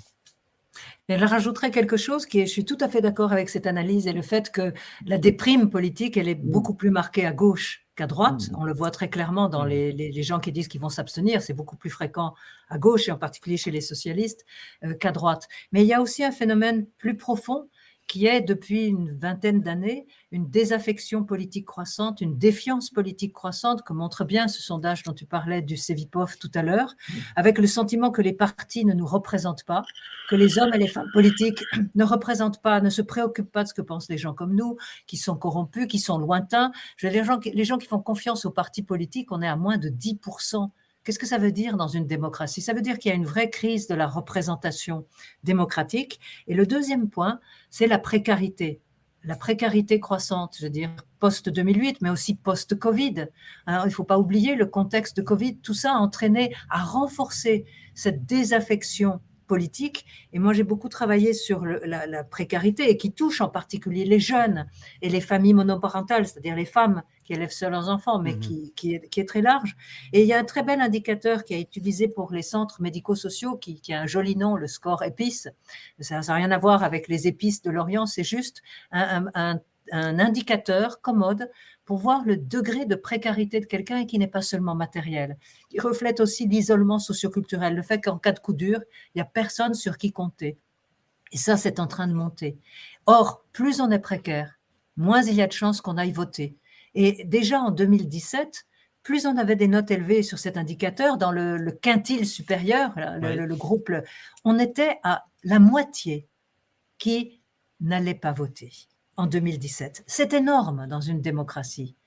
Vous dire que chez les plus précaires, la moitié n'iront pas voter, alors qu'ils ont des intentions de vote, mais ils ne font plus confiance. Et là, je mets ma main à couper que ça sera, on a reposé ces indicateurs, on va faire des enquêtes euh, post-électorales, et je suis sûre que la précarité aura un impact encore plus fort. Les dernières élections, dont je ne me souviens même plus euh, de quoi, sur quoi elles portaient, euh, il y avait une abstention record qui n'a pas profité à Le Pen. Elle est régionale, justement à cause de l'abstention. Elle n'avait pas anticipé cette abstention. Les sondages, oui, si les gens avaient voté. On, avait coutume de dire que l'abstention euh, dans les années 80, 90, 2000, 2010 profitait plutôt à l'extrême droite. Non? Ça n'a pas de sens, ça dépend du contexte de l'élection. les élections se gagnent ou se perdent toujours sur la mobilisation différentielle des électorats. Et c'est tantôt la gauche, tantôt la droite qui est démobilisée en fonction du parti euh, qui est au pouvoir. Donc il n'y a pas une règle qui serait l'abstention profite toujours. Et là, dans le contexte post-Covid, on est arrivé effectivement aux dernières régionales aux deux tiers d'abstention et plus de 85% chez les jeunes de moins de 25 ans. Donc au niveau de la jeunesse, comme on disait tout à l'heure, il y a une réelle crise de la représentation politique. Sentier battant, oui, vas-y, vas-y Nicolas. Je crois qu'on peut peut-être faire une hypothèse là-dessus, qui, est une hypothèse, hein, pas, une, pas un avis. Le, on avait des transferts de vote jadis, dans les années 80-90 que tu évoquais. Des transferts de vote quand même qui se faisaient beaucoup euh, au sein des partis de gouvernement quand les gens étaient en colère. Mm. C'est-à-dire, par exemple, j'avais voté, euh, j'imagine, je vote PS, je suis mécontent de la majorité PS que j'ai. La fois d'après, je vote au centre droit, le parti qui s'appelait l'UDF à l'époque, l'équivalent du Modem aujourd'hui. Et ça se transférait comme ça. Ce qu'on a vu se faire au XXIe siècle, au fur et à mesure, ça va être, ça va être l'accroissement d'offres qu'on a dit anti-système, euh, etc. Et ça va gonfler quoi? Ça va gonfler le FN Rassemblement National et ça va gonfler la France Insoumise. Avec des gens qui disent, il y en a marre de passer de l'un à l'autre selon mes déceptions, je vais voter hors de cela. Et puis, on a parlé de dégagisme. Mais ce mouvement dégagiste, Marine, je crois que Marine Le Pen et Jean-Luc Mélenchon, moi j'avais fait le pari il y a cinq ans que ça en serait les prochaines victimes. Et je crois que mmh. l'abstention massive qu'on a eue, d'abord avant cette abstention massive départementale et régionale, il y avait un truc intéressant, c'est qu'au municipal, partout sur le territoire, il y avait des listes dites participatives citoyennes qu'on fait un four de très mauvais résultats parce qu'elles n'étaient pas crédibles pour les gens mais de gens dont l'argument central était on est des listes sans parti politique, surtout on n'a aucun rapport avec eux. Et que ça, c'était quand même une innovation qui était quelque chose d'important, en mettant en avant des principes de démocratie participative, etc. Ce désir-là. Et donc, voilà, on a les votes à l'intérieur du système des partis de gouvernement, puis ça gonfle les FIRN, puis on a ces listes participatives, puis on a cette abstention, effectivement, qui peut monter à plus de 80% dans certains secteurs. Je crois que tout ça, c'est un seul mouvement, effectivement, de déphasage entre l'offre et la demande électorale de manière extrêmement claire, qu'on peut appeler familièrement du dégagisme, mais qu'effectivement, à un moment, on a un gros, gros, gros problème de, de rencontre sur le marché politique et que c'est une seule lame de fond depuis plus de 20 ans qui devient de plus en plus dure avec un fossé qui se creuse de plus en plus fort. La, question à question magique, évidemment, c'est euh, est-ce que vous pensez au deuxième tour, l'un ou l'autre pourrait l'emporter? De par toutes les explications sociologiques que vous venez de donner, euh, donc euh, Zemmour ou Le, Pen. On, met à part les sondages, les, mm. les, les coups de sonde qu'il y a en ce moment. Est-ce que l'idée même est possible? Moi, je pense pas. Mais il faut faire très attention parce qu'en politique, on ne sait jamais ce qui peut se passer et on ne sait pas quelle catastrophe peut survenir à la veille du scrutin. Euh, des tas d'événements extérieurs peuvent peser hmm. sur la participation. Et il y a effectivement ce qui a été dit tout à l'heure, cette démoralisation à gauche, ce ras-le-bol de voter contre alors qu'on n'a personne pour qui voter. Mais quand même, je ne vois pas, pour l'instant, compte tenu du fort rejet de Marine Le Pen et plus encore d'Éric Zemmour, quand on regarde justement les autres questions, est-ce qu'on souhaite les voir élus? Vous avez 8% qui souhaitent voir élu un Éric Zemmour en France aujourd'hui et 21% qui souhaitent voir élu une Marine Le Pen. Donc, bien sûr, il peut y avoir une abstention massive, etc. Mais pour l'instant, ça me semble difficile à cause et du fait qu'ils inquiètent, qu'ils font peur, et d'eux qui ne sont pas perçus comme crédibles, mais tout est possible. Et n'oublions pas qu'en 2002, euh, si Jospin euh, a été devancé par moins de 200 000 voix par Jean-Marie Le Pen, ce qui a permis à Jean-Marie Le Pen de se qualifier pour le second tour. Autrement dit, 200 000 voix, c'est rien. Donc, le seul conseil qu'on peut avoir, c'est voter pour qui vous voulez, mais allez voter pour quelqu'un d'autre que ces deux-là si vous ne les voulez pas. Sentier battant vous demande pensez-vous que la colère palpable dans la société à l'encontre d'Emmanuel Macron peut faire basculer le vote des personnes habituées à l'abstention depuis au moins une décennie? À toi, Nicolas. Non, non. à Nicolas, les questions difficiles. Oui, c'est ça, oui. non, non, non, mais c'est ce que je viens de dire, en fait. Mais sur, la question d'abstention, c'est toi le spécialiste, pas moi, l'abstention. Hein. Ça, les gens ne savent pas, mais toi, tu as beaucoup bossé sur l'abstention, moi non, donc je te laisserai répondre. Non, mais, mais, sur, sur l'abstention, c'est toujours très difficile à prévoir. Je pense qu'il y a un vrai découragement, une vraie démobilisation, et je pense qu'il y aura, euh, je ne sais pas, pour l'instant, ça dépendra aussi de la suite de la campagne. On n'a pas de boule de cristal. Tout dépendra de la capacité des différents candidats et candidats à remobiliser leurs troupes. Donc rien n'est joué aujourd'hui à l'heure où on se parle. Oui, mais qu'est-ce que ça signifie démocratiquement un pays qui va élire euh, par défaut pour une, part, une partie de l'électorat Jacques Chirac ou Emmanuel Macron, puis peut-être là à nouveau Emmanuel Macron? Qu'est-ce que ça veut dire? Ça veut dire qu'on est en démocratie et qu'on ne trouve pas nécessairement chaussure à son pied et qu'il y a un vrai besoin pour un renouvellement de l'offre politique et un renouvellement de la scène partisane. Et ce n'est pas spécifique à la France. Vous avez ça à travers toute l'Europe. D'où cette montée des partis dits populistes, et en particulier des, droites radicales populistes. Donc c'est quelque chose de profond, de présent, qui, qui a commencé à monter avec euh, la, mondialisation et les peurs qu'elle génère, le sentiment d'insécurité économique et culturelle. On ne va pas résoudre ça du jour au lendemain, mais pour l'instant, je suis totalement incapable de vous dire euh, comment ça va se passer, l'arbitrage entre l'abstention et un vote contre ou un vote pour les extrêmes. C'est vraiment impossible de le dire aujourd'hui. Nicolas, tu veux, tu veux réagir? juste une chose, c'est euh, bien comprendre dans une élection quand même un tout petit point. Une élection, ça dépend de la façon dont on mobilise son camp et dont on démobilise le camp adverse. C'est que bien évidemment, la campagne d'Éric Zemmour est un, formidable accélérateur de mobilisation du camp adverse. Si Éric Zemmour était au second tour, euh, je pense que l'essentiel des électeurs de gauche se dirait qu'il y a un souci majeur à confier euh, l'État à quelqu'un qui explique que le Conseil constitutionnel, le Conseil d'État, la Convention européenne des droits de l'homme et la Cour de justice européenne, ils n'en tiendraient pas compte. Et dont le projet est un projet de nationalisme ethnique totalement assumé. Donc, ça mobiliserait l'électorat de gauche. Si vous avez une campagne, évidemment, une candidate plus faible, bah, moins, moins, avec des positions moins tranchées, toute la stratégie de normalisation du Front National, elle vient de là, elle vous permet de démobiliser l'électorat en face. La stratégie qui a été appelée de dédiabolisation, mmh elle est née, c'est très précis, hein. elle naît le 1er mai 2002 justement à cause des manifs. Le 1er mai 2002, il y a toute une partie des cadres du Rassemblement national qui se disent mais pourquoi ils nous haïssent autant? Ça peut pas juste être la faute des médias il faut qu'on réfléchisse à notre offre politique et à notre manière de communiquer. Et c'est là hein, que commence la transformation, très clairement, qu'on discute avec les cadres du RN. Donc, ça, c'est absolument essentiel à comprendre. Euh, c'est la question absolument centrale. Mobiliser son camp, démobiliser l'adversaire, c'est largement aussi important, aussi essentiel. D'ailleurs, M. Ménard, qui a été réélu à Béziers la dernière fois au premier tour, il avait l'appui de son propre camp électorale, mais le comportement qu'il a depuis la dernière élection, on l'a vu très offensif contre l'extrême droite, anti-vax, complotiste anti-vax, etc. C'est un de ceux qui cognent le plus dessus. Le, on l'a vu également sur l'Ukraine, sur la question ukrainienne, pareil, assumer un positionnement qui est un positionnement beaucoup plus proche, disons, des, partis institutionnels.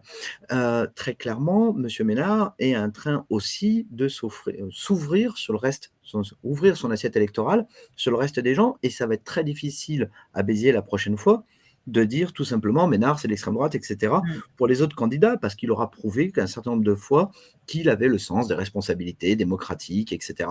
Donc, là-dessus, ça fonctionne comme ça. Il faut comprendre les élections comme ça. Mais Zemmour avait besoin d'aller très très loin, très fort pour casser le Rassemblement national.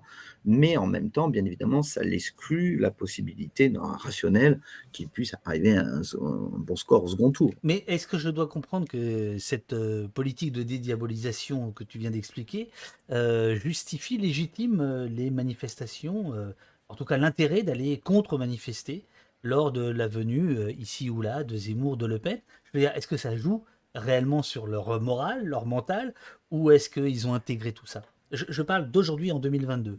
De la même manière que dans les années 80-90, il y avait un mouvement très très fort par Ralphron, par Scalp, etc., ou par les partis de gauche. Euh, est-ce que tu penses que c'est une stratégie euh, qui peut avoir son effet? La stratégie qu'on appelait de harcèlement démocratique dans les années 90, effectivement, elle correspondait à un contexte.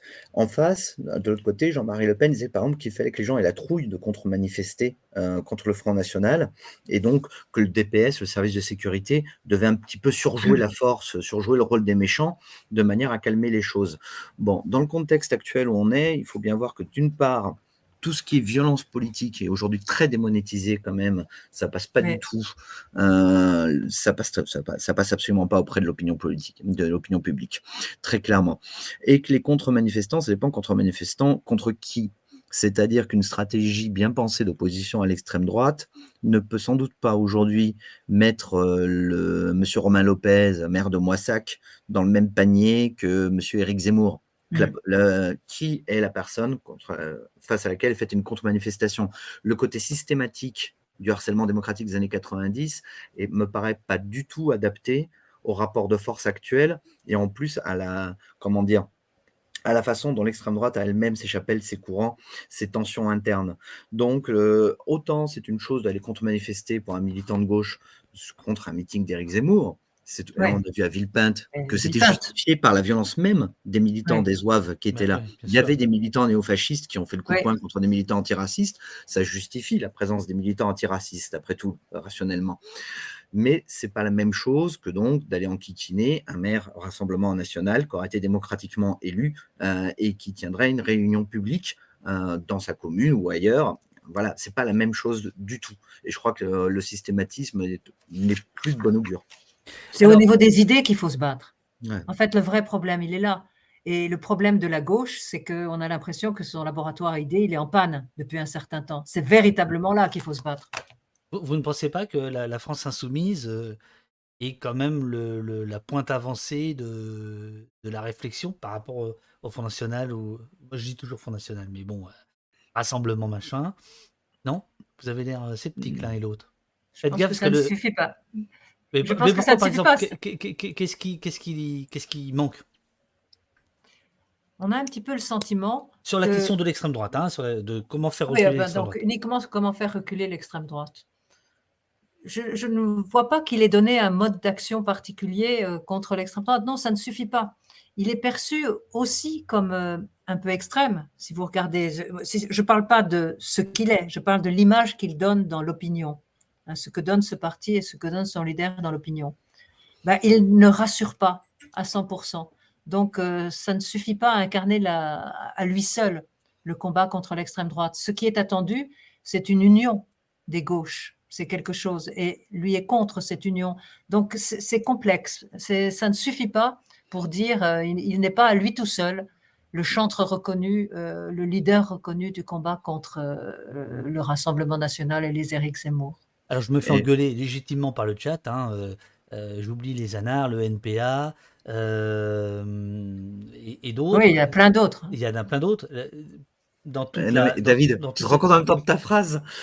Tu parles de la LFI, qui, je sais bien que les mecs de LFI, je suis désolé pour ceux qui nous écoutent, sont chauds bouillants quand ils passent 10%.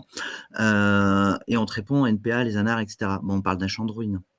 Hein, on parle d'un champ de ruines qu'avec des forces qui ne sont pas liées aux profondeurs de la société française aujourd'hui. C'est-à-dire que le plus balèze est à 10%, euh, et le reste, c'est quand même des groupuscules tout à fait respectables. Hein. Bien évidemment, au niveau idéologique, c'est pas parce qu'on est groupusculaire qu'on a tort, il n'y a pas de souci. Ah bah mais ça, c'est pas au poste qu'on dira le contraire. Mais ça n'est pas le mouvement social. Quant à LFI, euh, je veux dire, le socle électoral de la gauche classique, par exemple, euh, regardez le poids de la gauche dans les milieux enseignants pendant des décennies. C'était vraiment le truc classique, tout le monde le mmh. sait, il n'y a pas de souci. Est-ce que le prof d'histoire géo, euh, le prof de français, de maths, normalement constitué, quand il passe de la République, c'est moi, euh, au soutien à des manifs parfois très ambigus, où il n'y a pas que des gens de gauche, c'est moins qu'on puisse dire, ou bien un, euh, des analyses géopolitiques plus ou moins éthérées en ce qui concerne la Syrie ou l'Ukraine, est-ce que cet enseignant de gauche il est profondément attiré par ça. Bah, manifestement, et dans les urnes et dans les sondages, il fuit. Donc, c'est très bien d'avoir une stratégie politique, dit, elle est faite pour combattre l'extrême droite, etc. Mais la stratégie politique aujourd'hui suivie, de manière empirique et matérielle, ce qu'on peut dire, c'est qu'elle a asséché, asséché le socle électoral classique de la gauche. Elle a fait fuir les autres. Donc, c'est une stratégie qui consiste à scier l'arbre sur lequel on est en disant c'est pas grave, je m'accrocherai à une branche. Ok, chacun son style. Est-ce que, euh, alors, si vous le permettez, bon, euh, on avait dit une heure, mais vous savez comment c'est ici, hein, c'est beaucoup plus. Hein. Vous partez quand vous voulez, mais vous restez euh, surtout. comment?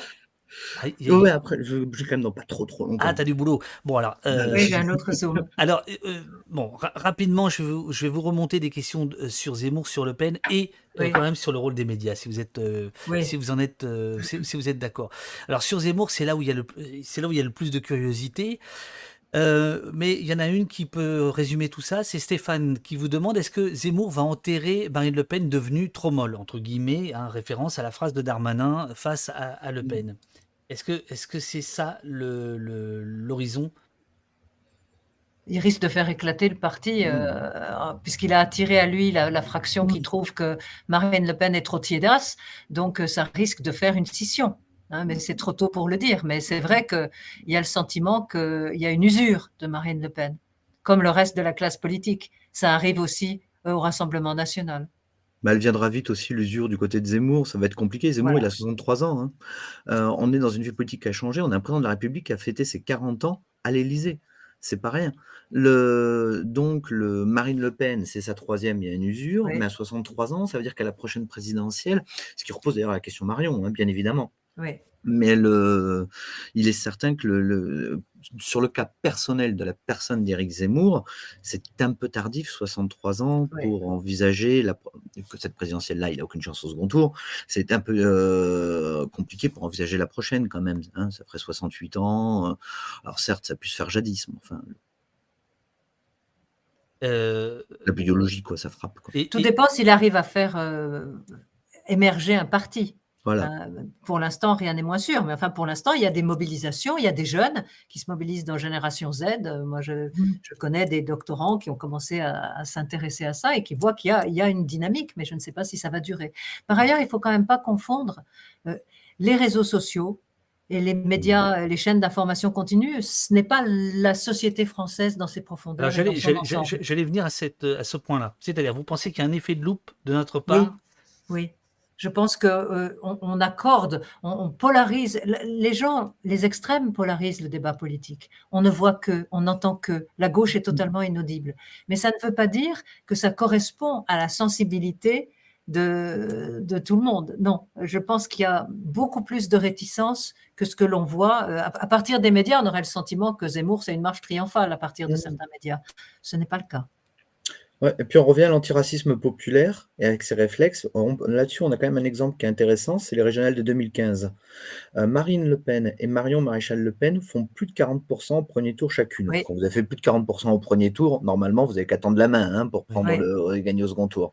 On est dans une situation où on vient de subir les attaques du 13 novembre qui nous ont tous mis à genoux mentalement, intellectuellement, politiquement la, société française est à genoux mentalement.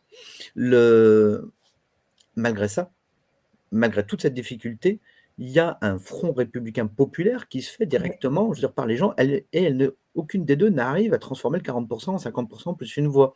Donc effectivement, je suis d'accord avec Nona, il y a quand même des capacités de réactivité à l'intérieur du corps électoral, ouais, de résistance à la pression de l'extrême droite qui sont supérieures à l'impression qu'on peut avoir quand on regarde, parce que c'est vrai que le scénario, un attentat, enfin, multi-attentats djihadistes, la situation dans laquelle était la gauche, qui était quand même commençait déjà à pas être génial, génial, hein, vous vous souvenez, mm. en 2015. Malgré tout ça, les électeurs, eux, sont allés aux urnes et n'ont pas donné, euh, n'ont même pas donné la région, alors a fortiori la présence de la République, à des candidats d'extrême droite, pourtant là aussi moins clivante qu'Éric Zemmour, même si Marine Le Pen et Michel Le Pen sont clivantes. Non, euh, j'accélère parce que bon, je, sens que vous avez, vous avez, un vrai travail, quoi.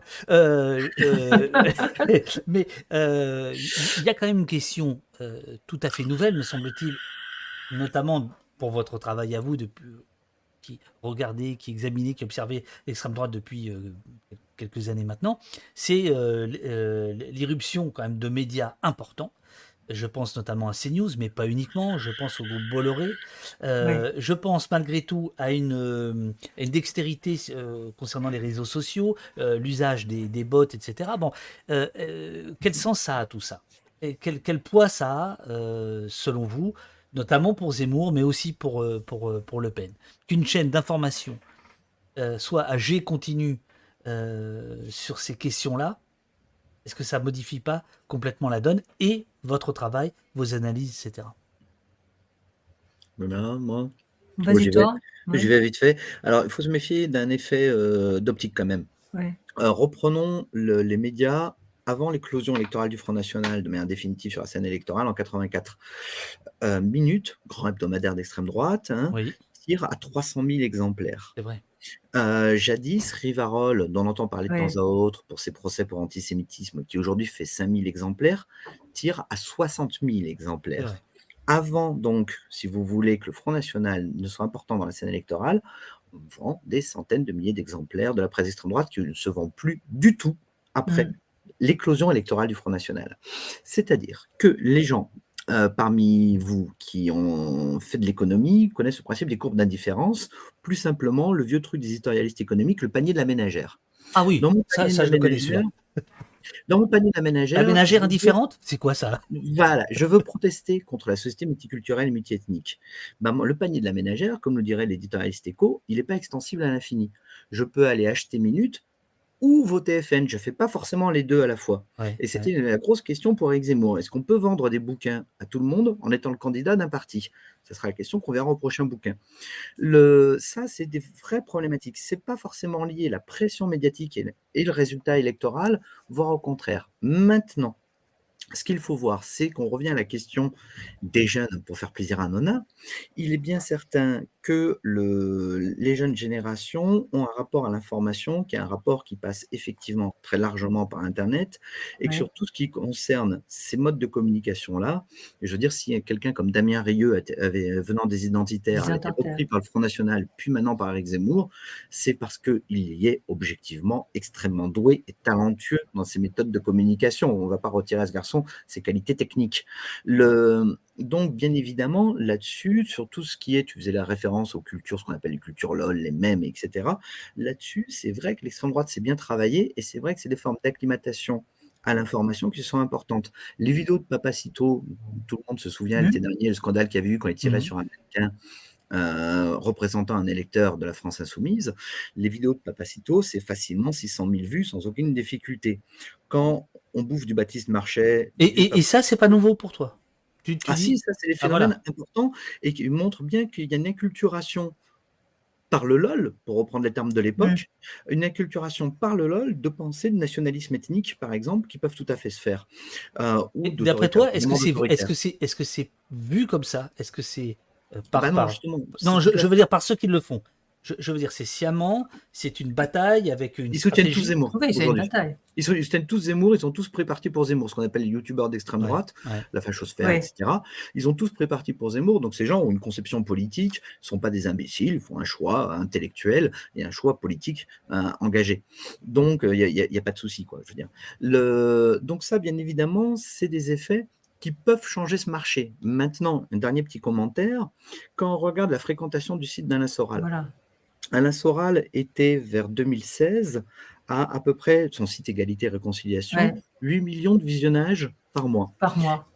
il est tombé, ce qui est effarant, hein, il mm. est tombé, à, tombé, entre guillemets, à 3 millions et demi. Donc une division quand même de plus de 50%. Donc son, son audience a beaucoup reculé. On mm. peut en retenir deux choses. Petit A, ce recul objectif, la pression de la fachosphère n'est pas une irrésistible ascension. Petit b, on est quand même dans un pays où on n'a pas l'impression que l'antisémitisme est un produit de consommation de masse. Si on va au bistrot, si on va au supermarché, etc., les gens ne vous lâchent pas à longueur de temps des insanités antisémites, on peut se dire, mais où pour autant, il y a quand même 8 millions de visionnages en 2016 faits sur le site d'égalité et réconciliation. Et il me semble que quand on va sur l'égalité et réconciliation, il y a une possibilité statistique assez forte d'être antisémite il y a quand même, euh, me semble-t-il, une respectabilité qui est, donnée par euh, des, chaînes d'information euh, européens, des choses ah comme ça. Et, en, même temps, leur audience s'écroule.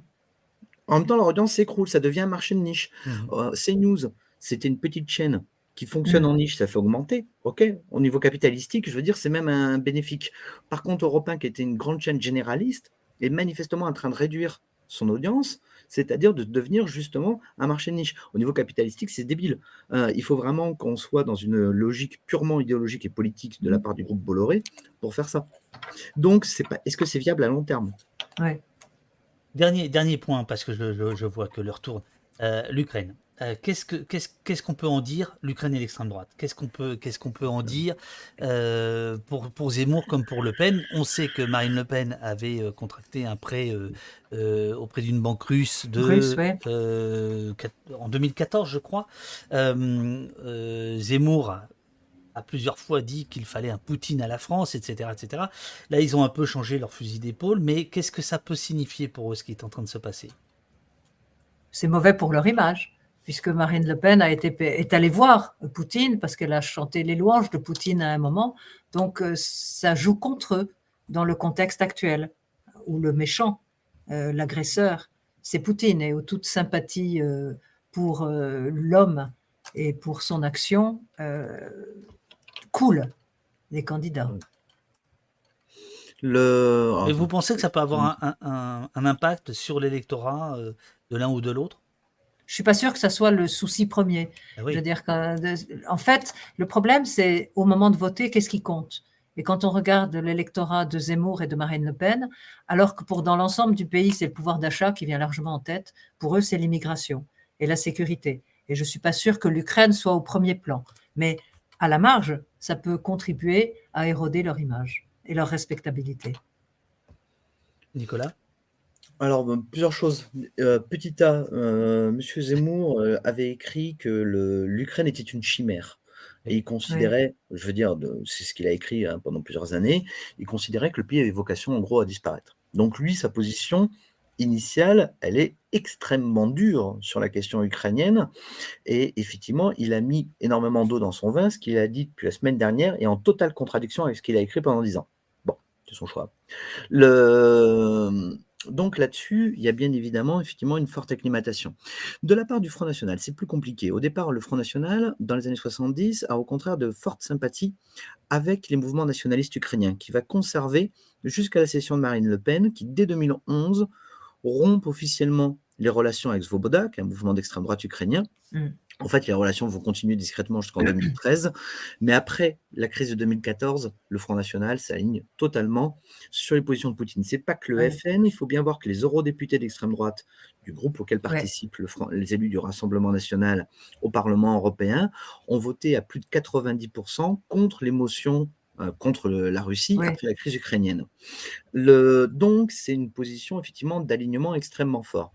Elle se fait au nom de deux choses. Petit A, et c'est très clairement explicité d'ailleurs dans le bouquin de Marine Le Pen de 2012, euh, parce qu'elle considère que l'Union européenne et les États-Unis représentent un modèle de civilisation de l'individu sans racines, euh, nomade, mmh. etc., auquel elle s'oppose. Pour elle, comme pour tous les gens à l'extrême droite, la globalisation et la postmodernité, c'est un seul et même phénomène, donc elle s'y oppose c'est tout à fait rationnel idéologiquement, et c'est partagé par M. Zemmour.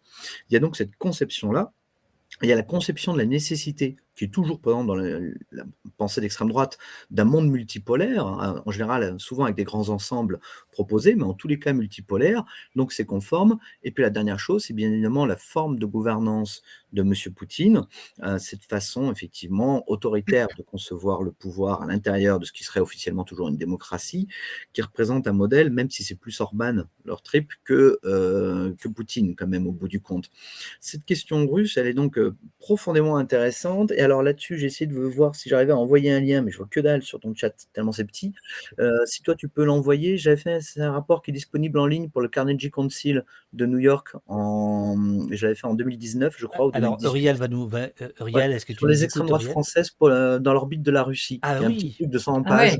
Un, rapport d'une centaine de pages et c'est dispo en ligne gratuit. Euh, donc, euh, si, tu, tu, voilà, si tu peux l'envoyer aux gens, c'est super. On va, alors, attends, attends, attends, attends, Alors, tu, tu, as le titre en tête? Euh, Attends, tu me donnes deux secondes. les extrêmes droites françaises dans le champ magnétique de la Russie. Hum, c'est joli comme titre. Ah, c'est une référence à Philippe Burin, du ouais. reconnu. Alors, euh, attends, attends, bouge pas, bouge pas. Voilà, qui, permet de faire le tour de la question. Voilà, je, l'ai ici, je l'ai ici. Voilà, voilà, voilà. voilà. C'est 120 000 signes de mémoire, il Donc l'équivalent d'un que sais en taille. C'est la même chose qu'un que C'est du petit Lebourg, ça. Euh, voilà. Euh, les extrêmes droites françaises dans le champ magnétique de la Russie. Nicolas Lebourg euh, du centre. Voilà, j'ai mis le lien avec le, le, le, rapport. voilà, tout de suite. Voilà, super. Merci infiniment à, tous les deux. Il est bientôt 10h30. Je, je, vais, vous, ah je, vais, vous, libérer. Vous avez euh, beaucoup de, travail. Là, les gens vont, vont réagir euh, sur le chat. Euh, je, en tout cas, il y avait beaucoup de monde ce matin pour vous écouter, pour vous contester un petit peu. Mais bon, voilà, voilà. moi, j'ai vraiment un, grand, un grand désir. Ce serait de vous, vous réinviter un peu avant le premier tour si, si vous n'êtes pas accaparé par par CNews ou je ne sais quoi. Ce serait, ce serait, voilà, c'était passionnant, dit Groukas. Ah merci beaucoup, dit Vavchico. Merci beaucoup, dit Vio Black. Un grand, grand merci, dit Jamais. Un grand merci. Merci beaucoup, c'est intéressant. Très sympathique, instructif, euh, nous dit Val. Euh, intéressant, mais déprimant, dit Annick. Ah, ah oui. Plus un pour la réinvite. oh là là, ça, n'arrête pas, ça n'arrête pas. Merci, les invités éclairants. Bonne journée. Merci beaucoup. Si, j'ai quand même une petite question parce que y a, si ça vous embête pas. Prenez, prenez une petite minute. Le, chat, à un moment donné, a, a, considéré que vous aviez un discours euh, euh, macroniste. Euh, et j'aimerais peut-être que vous répondiez à ça. Est-ce que... Sur quel élément pourquoi macroniste Sur quel élément? Non, bah, bah, sur, l'idée, euh, la, gauche est en ruine, euh, Mélenchon ça le fait pas, et que donc euh, grosso modo, allez voter qui vous voulez, mais pas. voilà, c'était ça. Je, vous le dis, c'est pas du tout. Pas du tout agressif quand je vous dis ça, mais, je trouve ça intéressant de voilà, vous êtes deux grands grands connaisseurs de l'extrême droite, mm.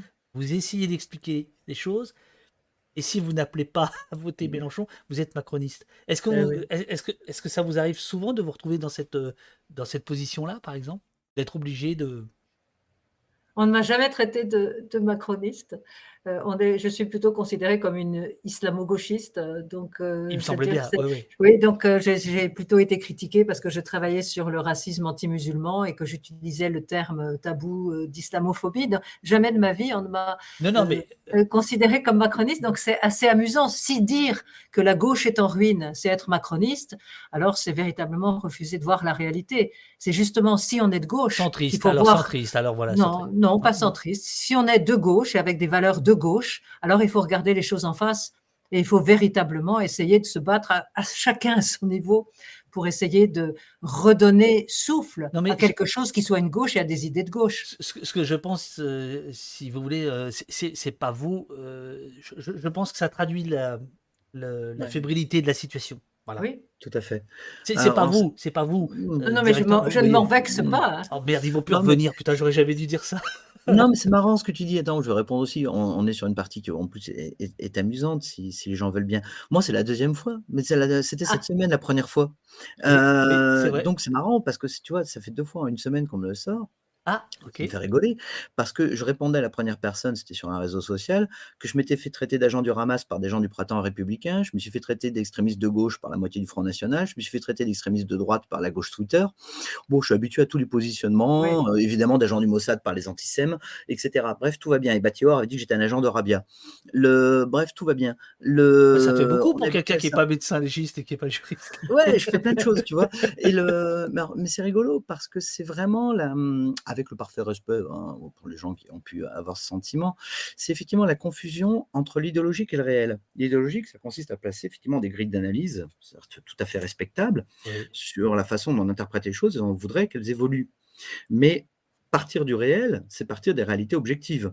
Quand le grand parti social-démocrate qui a dirigé pendant un certain nombre de fois ce pays s'est mis dans une telle situation qu'il est aujourd'hui à 2% euh, tellement effectivement il a divorcé avec son électorat, c'est objectif. La social-démocratie française est en ruine.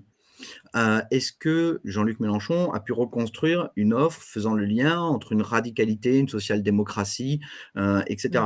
Bah, quand on est à une situation électorale tout de même faible dans les intentions de vote également, c'est que non, ça n'a pas été fait. C'est-à-dire que quand le bloc de gauche est même pas à un quart des intentions de vote, il est évident que, et qu'en plus c'est disséminé entre plein d'offres, c'est en ruine. Et que la question, c'est pas de savoir si c'est bien, si c'est mal, etc. C'est déjà partir du réel.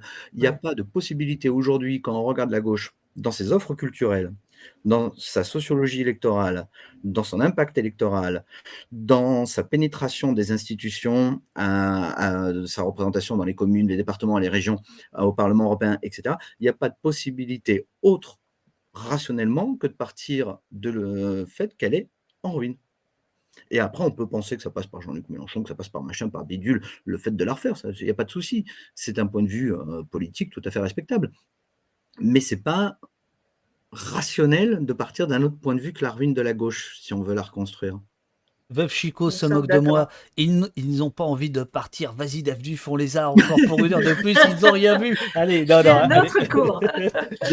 Veuve Chico est sympa. Écoute. Euh, en tout cas, l'invitation est lancée. Je, vais vous écrire. Euh, si, si, vous vouliez bien revenir, je euh, je sais pas, dans un petit mois. Ça marche. Pour, faire le point, ça serait super. Voilà. Merci beaucoup à, tous les deux. C'est un plaisir de vous avoir eu ce matin et de vous lire si souvent. Euh, vos travaux sont parmi les plus, euh, les plus, euh, les plus laser qui, qui soient. Voilà, merci. laser, j'aime bien. Merci. Je peux dire aux gens que ton livre qui sort, David oh, Ou pas, On n'a pas le droit de te faire de la pub à toi On fait ce qu'on veut. On fait ce qu'on veut. Bon, bah, il y, a David qui sort un livre, les gens. Voilà, un livre que, que, que, je t'ai envoyé parce que tu m'as aidé. tu le verras quand tu le diras. puisqu'il y a un personnage, c'est pas toi, mais, mais c'est pas toi, mais qui est issu de tes travaux et notamment, notamment de cet article que tu viens de, euh, de, de, montrer, les extrêmes droites françaises dans le champ magnétique de la Russie. Ah, euh, voilà, mais j'en dis pas plus. bon, on n'était pas là pour ça. bon. Merci à vous deux. Merci beaucoup. Et bonne journée. C'était très sympa. Avec les gens. Oui, très sympa. Bye bye. Très sympa. C'était sympa. Allez, on reviendra avec plaisir. À bientôt. Merci beaucoup. Merci beaucoup.